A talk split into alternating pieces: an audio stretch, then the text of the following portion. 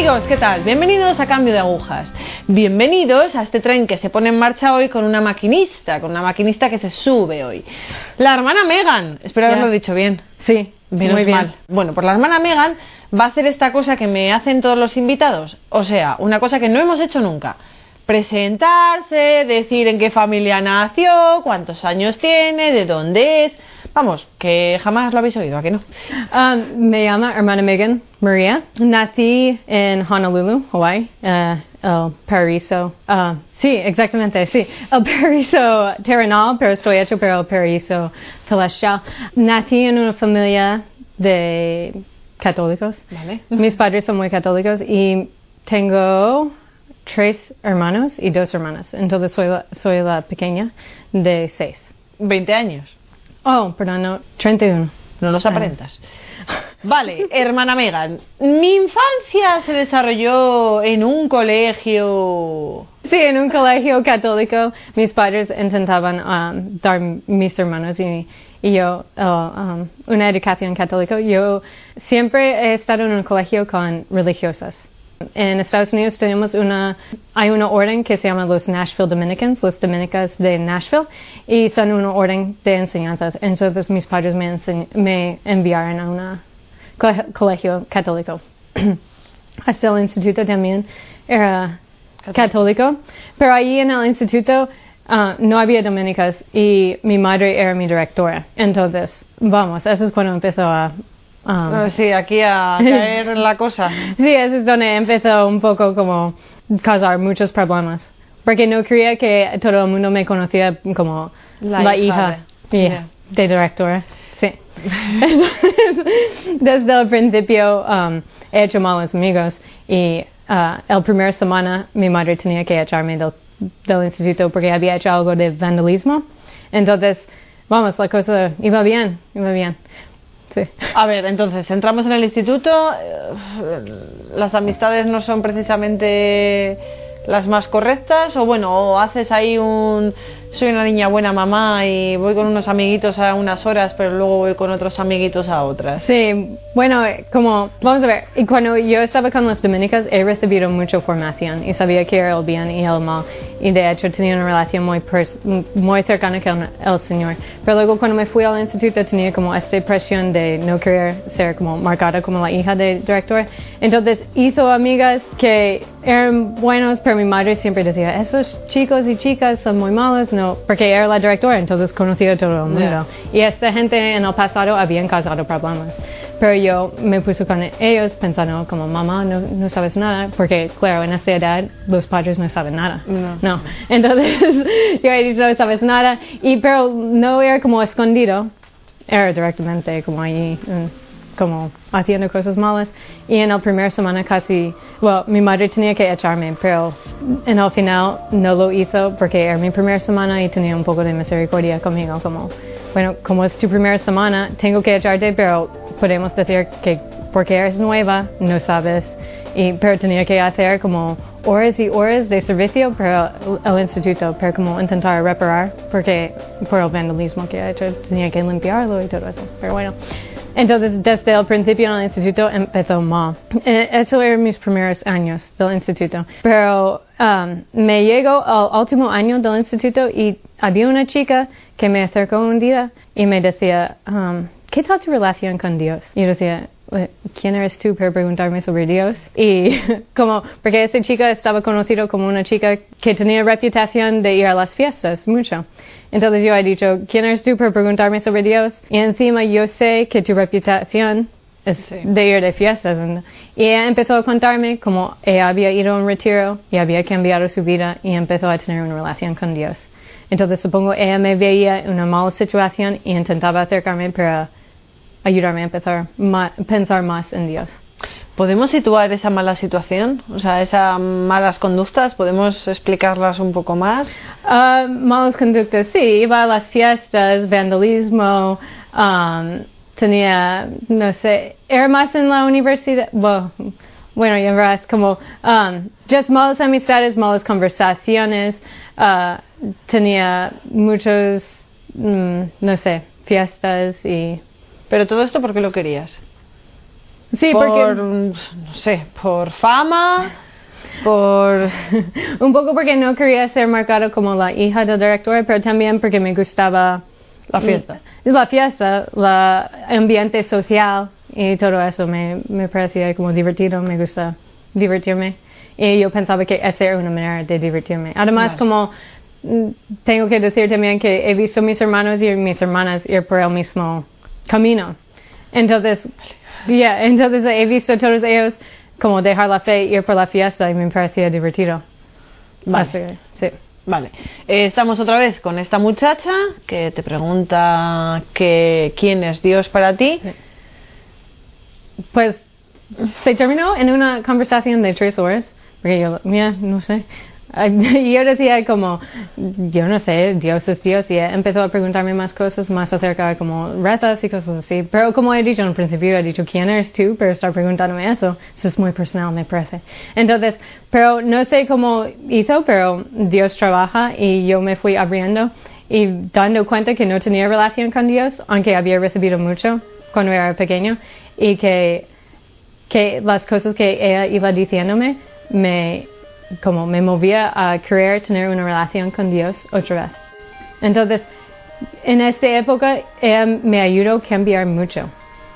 No, pero como este era mi último año del instituto, um, iba a ir a la universidad y en el- como um, me fui a la universidad porque me gustaba jugar fútbol y ahí en Estados Unidos puedes como conseguir una beca para una universidad para jugar deportes y yo conseguí una beca para ir a jugar fútbol. Entonces fui y um, como ya no tenía nadie que yo conocía en esta universidad y estaba simplemente allí para jugar uh, fútbol pues um, como me puso más en el ambiente de jugar fútbol. Y en este ambiente era muy mal. Como en, en la universidad tienes que hacer todo con el equipo.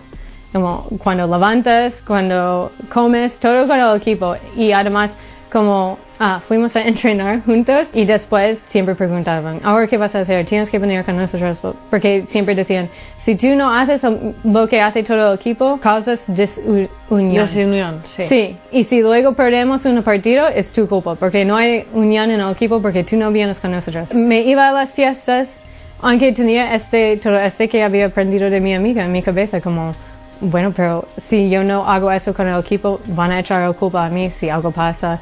Y ahora mismo no tengo amigas de religión aquí en esta universidad, entonces Yeah.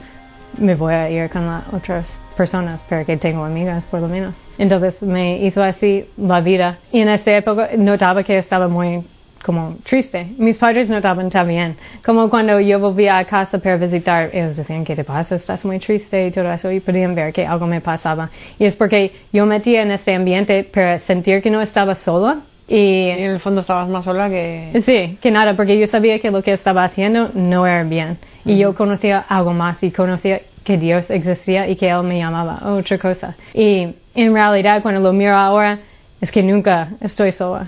Siempre tengo Dios conmigo, pero en vez de verlo, yo pensaba más en como, en el sentido de gente. Tengo, ten- tengo que tener gente conmigo. Y entonces, ese era un poco de, de cómo fue eso. Pero a la misma vez, como yo sentía que no estaba feliz, sabía que tenía que salir de este ambiente.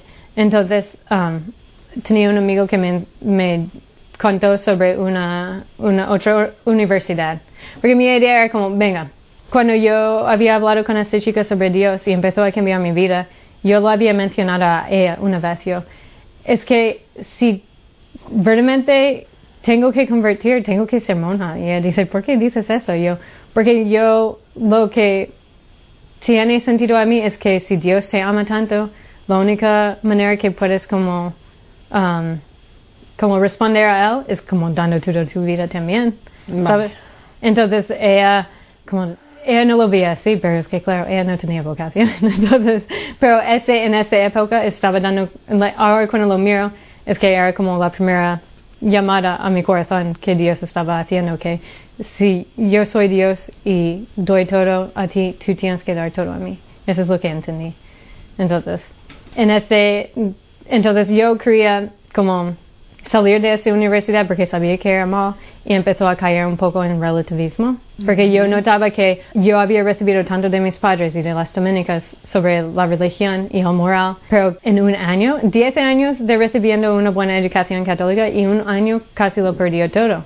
Porque yo empecé a decir, bueno, yo no lo hago, pero si mis amigos lo hacen, pues ¿qué más da? Y era mucho de como abortos, embarazos fuera de matrimonio, cosas así, drogas y todo eso. Entonces yo sentí que, entonces yo decía, yo quiero salir de aquí, ir a una universidad católica donde no voy a perder la fe, pero al mismo vez donde tampoco quiero ser monja. ¿Cómo salimos de ese punto? Yeah. um, pues me fui a esta universidad que mi amigo me había contado. Es una universidad católica en la Florida. Yo pensaba, bueno, además en la Florida donde hay playas, pues bien, una universidad católica, playa, me parece muy bien. Entonces fui allí y empezó directamente a encontrar gente que iba a las fiestas, porque yo pensaba, bueno, si son gente de fe, podemos ir a festejar. También como guardar la fe, no sé, no daba cuenta que como todo va juntos. Vale, que no es compatible. Sí, ya.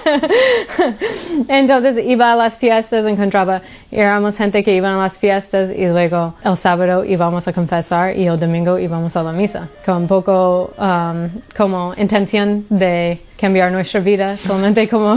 Cada semana. Ya. Es agotador. Ya. Entonces um, iba con este grupo de gente. Um, pero eso es lo que me pasó. Tenía una compañera de la habitación con quien siempre iba a las fiestas. Y un día le encontró eh, como llorando. Y yo decía, ¿qué te pasa?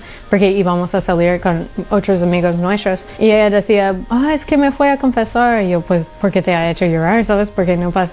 Y ella decía, bueno, porque estaba hablando con un sacerdote y creo que tengo vocación. Y yo, ¿eso, todo eso salió en la confesión? Y yo, oh, es que nunca quiero confesarme. ¿Sabes? no creo que lo mismo salió.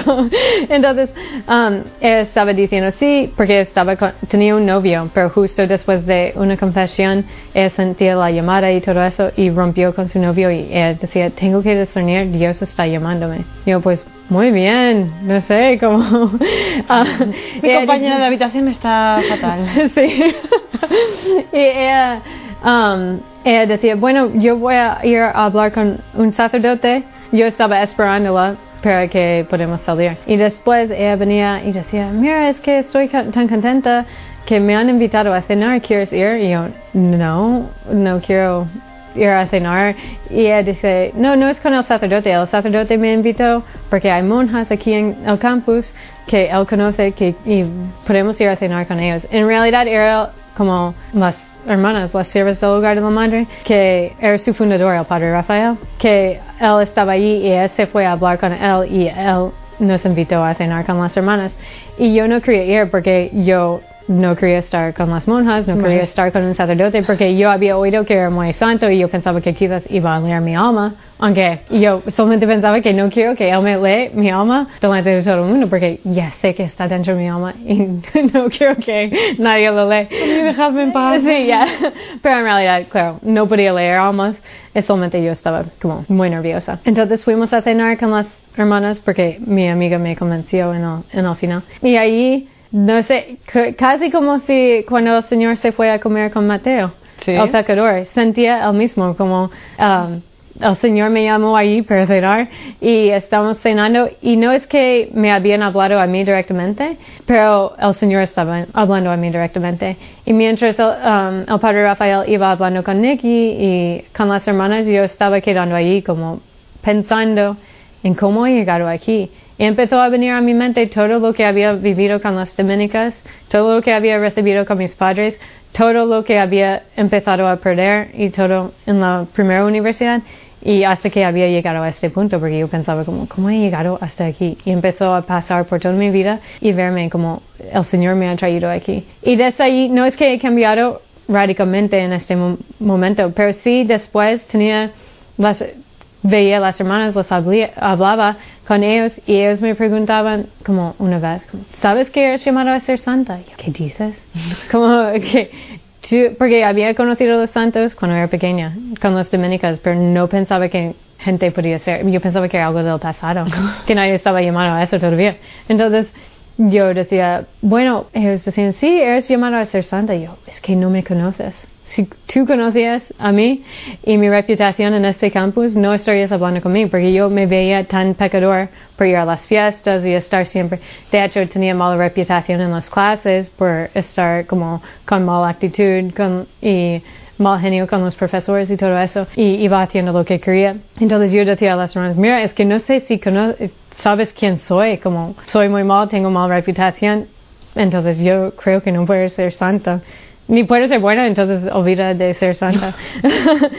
y ellos como me animaban y me decían que sí, que sí. Entonces poco a poco como me acercaba más a ellos y me empezaron a invitar a ir a reuniones, reuniones sobre la fe. Y en el principio no quería ir, pero una vez yo estaba pasando por allí donde estaban teniendo la reunión y decía, oye, ya que estás allí, ¿por qué no vienes? Y yo, Vale. Y hablaban sobre cosas que no era nada nuevo, pero a la misma vez era algo nuevo para esta fase de mi vida. Como preguntando, Dios te ama. ¿Cómo sabes? Y como es algo que has oído siempre, pero nunca lo había pensado en este punto de mi vida. Y tú dices, realmente, ¿cómo sé que Dios me ama si estoy siempre pecando y siempre mal? Entonces me hacían empezar a reflexionar. Entonces, de ahí empezó a hablarme sobre la vida de la gracia, de pecado mortal y todas esas cosas. Y yo empecé a dar cuenta que si yo, si yo moría en ese momento, que me iré, me iré al infierno. Vale, que te irías al infierno. Sí, porque estaban hablando y de aprender todo de nuevo otra vez de la pecado mortal y la santidad y la gracia. Y yo empecé a dar cuenta que, madre mía, es que estoy tan lejos de Dios, si me muero ahora mismo, es que me voy, a, voy al infierno. Y entonces, este como me movió a como querer cambiar cuanto antes. Um, pero era una lucha porque tenía mis amigos y tenía la gente con quien yo iba a las fiestas y cuando ellos me veían con las monjas decían, oye, ¿qué va? Qué? En las fiestas me dirían luego, hemos visto que estabas con las monjas, ¿qué, ¿Qué vas a ser una monja? Y como bromeando un poco y diciendo que vas a ser la monja más guay porque puedes beber la más cantidad o lo que sea, como cosas así, porque como pero provocarme para que no... ¿Y a ti eso qué te hacía? O sea, quiero decir, que tú oías esto y, qué producía en ti. Sí, yo decía, sí, hombre, no voy a ser monja, solamente estaba escuchándolos, dicen cosas buenas y solo eso. Pero no sé por qué la gente me escuchaba, mis amigos, vale, vale, venga, no vamos a decir nada más. Vale, ahora cuando te empiezas a dar cuenta de que ese no es el camino, ¿qué decides hacer? Mm, ¿Dejas a tus amigos? ¿Dejas el sitio en el que estás? ¿Dejas... ¿Qué, qué haces? Sí, pues en esta época, cuando empezó a conocer las semanas, um, estaba haciendo una consagración a la Virgen um, por San Luis um, Griñón de Montfort. Uh, una consagración total es algo popular que hacen en Estados Unidos. Y había una, y lo que hacía era hacer mis oraciones para esta consagración, una preparación para la consagración, y luego iba a las fiestas. Y luego, como era mi, asegurar que hacía las oraciones antes de ir a las fiestas. Y una vez estaba leyendo ahí que decía um, que tenemos que mirar a los santos padres que eran ejemplos de gente que han dejado dinero, el mundo y sus amigos para Dios. Y esto me hacía pensar como, si había gente capaz de hacer eso, yo también. Y yo estaba haciendo eso en la capilla de adoración y sentir al Señor decir, eso es lo que quieres de ti, que dejes el dinero, el, los amigos y, y las fiestas y todo para mí. Entonces lo que pasó, pues había mucha lucha dentro de mí, pero al final, y esa es la gracia de la misericordia de Dios, yo hice una buena confesión una vez pero siempre en mi vida. Porque antes estaba como, oía que decía las semanas, entonces iba a confesar, pero no hacía una buena confesión, hacía como a medias. Entonces me fui a confesar y hacía una buena confesión y decía todo, todo, todo al sacerdote y explicaba cómo estaba quemada en la vida, como quemado, como ya había hecho de todo. Y y todo lo mal que estaba haciendo me dio una, no sé, una penitencia que me parecía súper pequeño al lado de todo lo que había hecho.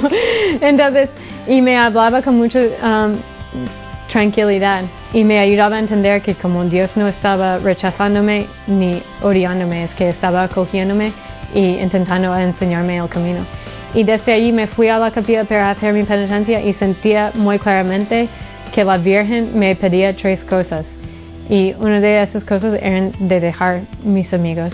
Y, y yo entendí, no sé, la, la Virgen de ser pequeño siempre tenía una relación con ella por mis padres. Y luego hacer esta consagración a la Virgen lo tenía más cerca aún. Y aunque no era perfecto, porque claro, ves mi actitud, estaba todavía en las fiestas y todo eso, pues ella como es tan buena madre, te coge aunque tú no eres el mejor hijo y te cuida hasta que, per siempre, ¿no? Entonces, y va animándote a hacer el bien. Entonces, yo sentía que ella me pedía tres cosas y yo entendí que yo no podía negarlo porque estaba haciéndolo por mi bien.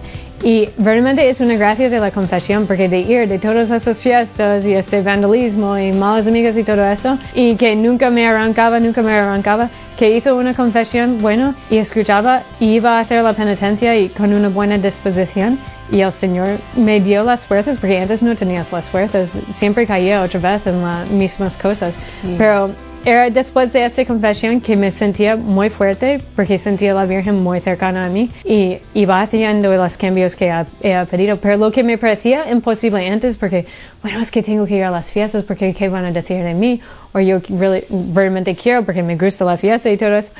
Pues era sentir que ella me lo pedía, que de repente tenía las fuerzas y después de eso era como, no, podía decir no a mis amigas y, no era un problema. Y no pensaba como, oh, es que voy a echar de, de menos ni nada de eso.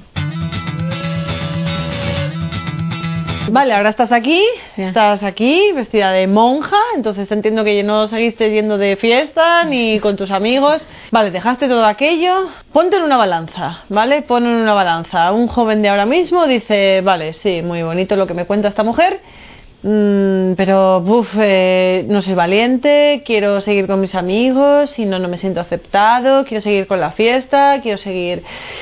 ¿Qué gano si dejo todo eso? Bueno, yo diría un joven lo que ganas es un paz en el alma y una, una cercanía con el Señor y su amor, sabiendo que aunque tú tienes tus pecados y tus fallos, que su misericordia y su amor es más grande que eso. Y a tener una paz y una seguridad en eso, eh, merece la pena. Te supera todos los obstáculos que tienes en dejarlo, porque tú, mm, cuando conoces la misericordia del Señor y su paciencia que está esperándote, al momento que lo encuentras, tú tienes una paz y una seguridad en este amor suyo que te ayuda a superar todas esas otras cosas.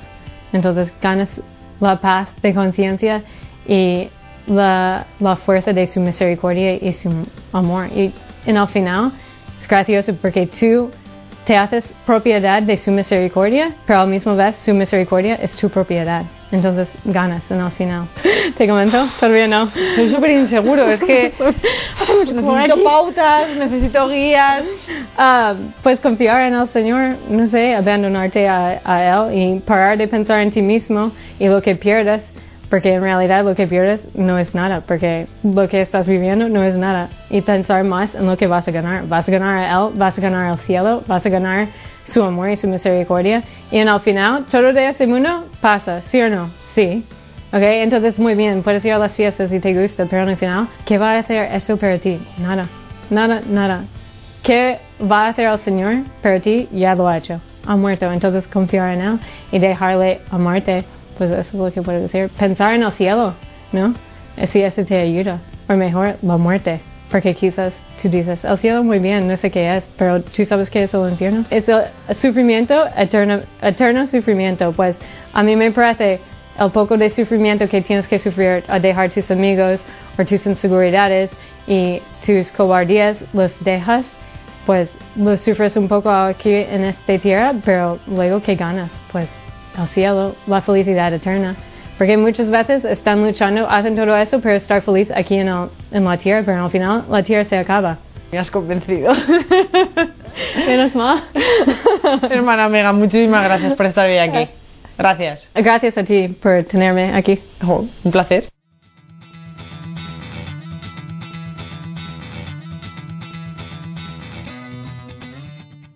Amigos, pues ya lo sabéis, el Señor está ahí con vosotros.